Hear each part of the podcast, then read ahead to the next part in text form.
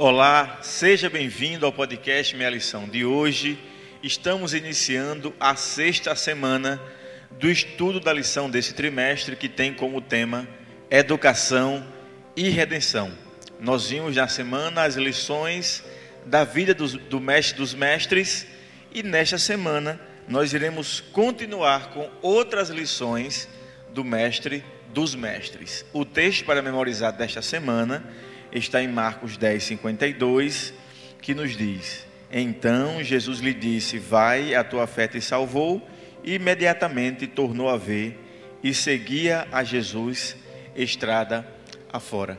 Para me acompanhar na lição desta semana, tenho aqui meu amigo e professor George Neves, a quem eu vou pedir que já faça a oração inicial.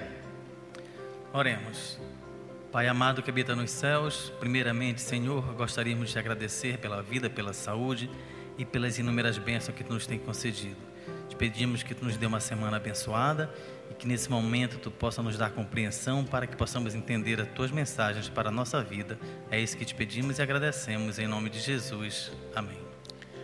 A lição dessa semana fala sobre como o mestre dos mestres tratou as pessoas que erraram que passaram por dificuldades, por problemas e se depararam com a questão do pecado.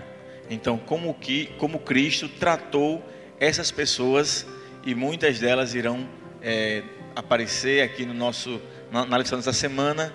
Então, eu peço que você nos acompanhe. E na lição de domingo nós temos logo aqui a lição sobre o erro dos nossos primeiros pais, que, como nós sabemos, hoje eles erraram e a atitude inicial deles foi se esconder.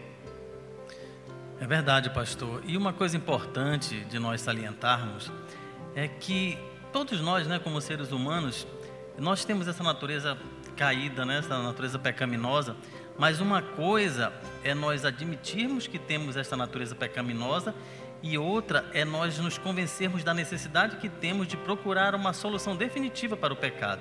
Né? Porque assim como Adão e Eva erraram, e quando Cristo, quando Deus perguntou onde estás, aquilo ali foi para que eles pudessem refletir que tinham cometido um erro e reconhecer que se afastaram dos caminhos de Deus.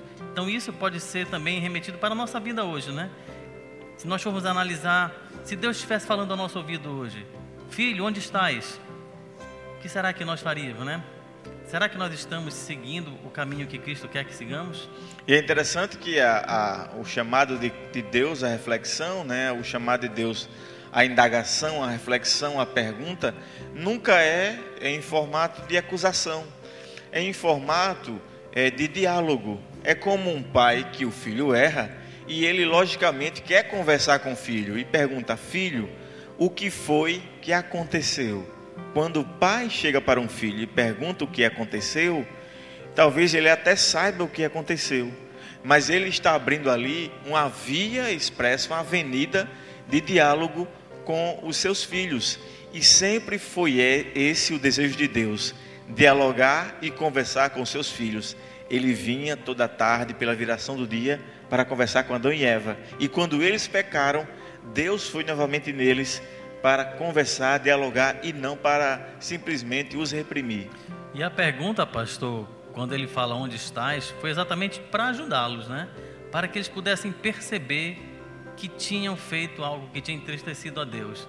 Então aquilo ali fez com que eles refletissem e reconhecessem o erro e as consequências. Né? É muito importante destacarmos que a atitude deles traria consigo algumas consequências. Então, quando Deus perguntou onde eles, eles estavam, eles estavam que eles, querendo que eles reconhecessem de fato o que eles tinham feito. E em vez de, de se esconder lá no céu, em vez de, de, de ficar apenas rodeado no seu trono de glória e de adoração, Jesus desceu como o segundo Adão e agora um segundo Adão completo, um segundo Adão que sofreu as mesmas tentações que Adão sofreu, mas que resistiu. Assim, o texto de Romanos diz: como por um só homem entrou o pecado no mundo e pelo pecado a morte, também por um só homem entrou a salvação para todos os homens. Então, Cristo não se esquivou e desceu para dialogar mais uma vez com o ser humano e para nós trazer a salvação. Essa é a grande maravilha que nós temos, né? Todos nós pecamos, todos nós caímos. Assim como Adão caiu no seu erro, mas pela maravilhosa misericórdia de Deus, Ele enviou o Seu Filho para que, através de um único ser, também de um único homem, nós possamos ter novamente a possibilidade de um dia é, sermos redimidos. E a verdadeira educação cristã, ela tem por base o próprio Cristo. A verdadeira educação cristã não tem por base os erros dos homens, mas a perfeição de Cristo então, a partir do momento que Cristo passa a ser o nosso modelo, um modelo de vencedor, de quem, de alguém que sofreu as tentações, de alguém que passou por dificuldades e dilemas da humanidade, se fez homem habitando entre nós, aí então nós sabemos que nós também podemos ser vitoriosos, porque o segundo Adão não caiu e foi vencedor. Então que você mais um dia busque em Cristo no segundo Adão, forças para enfrentar ah, as tentações da vida, força para, forças para vencer o pecado e que hoje seja para você mais um dia de vitória. Um forte abraço e até o próximo podcast.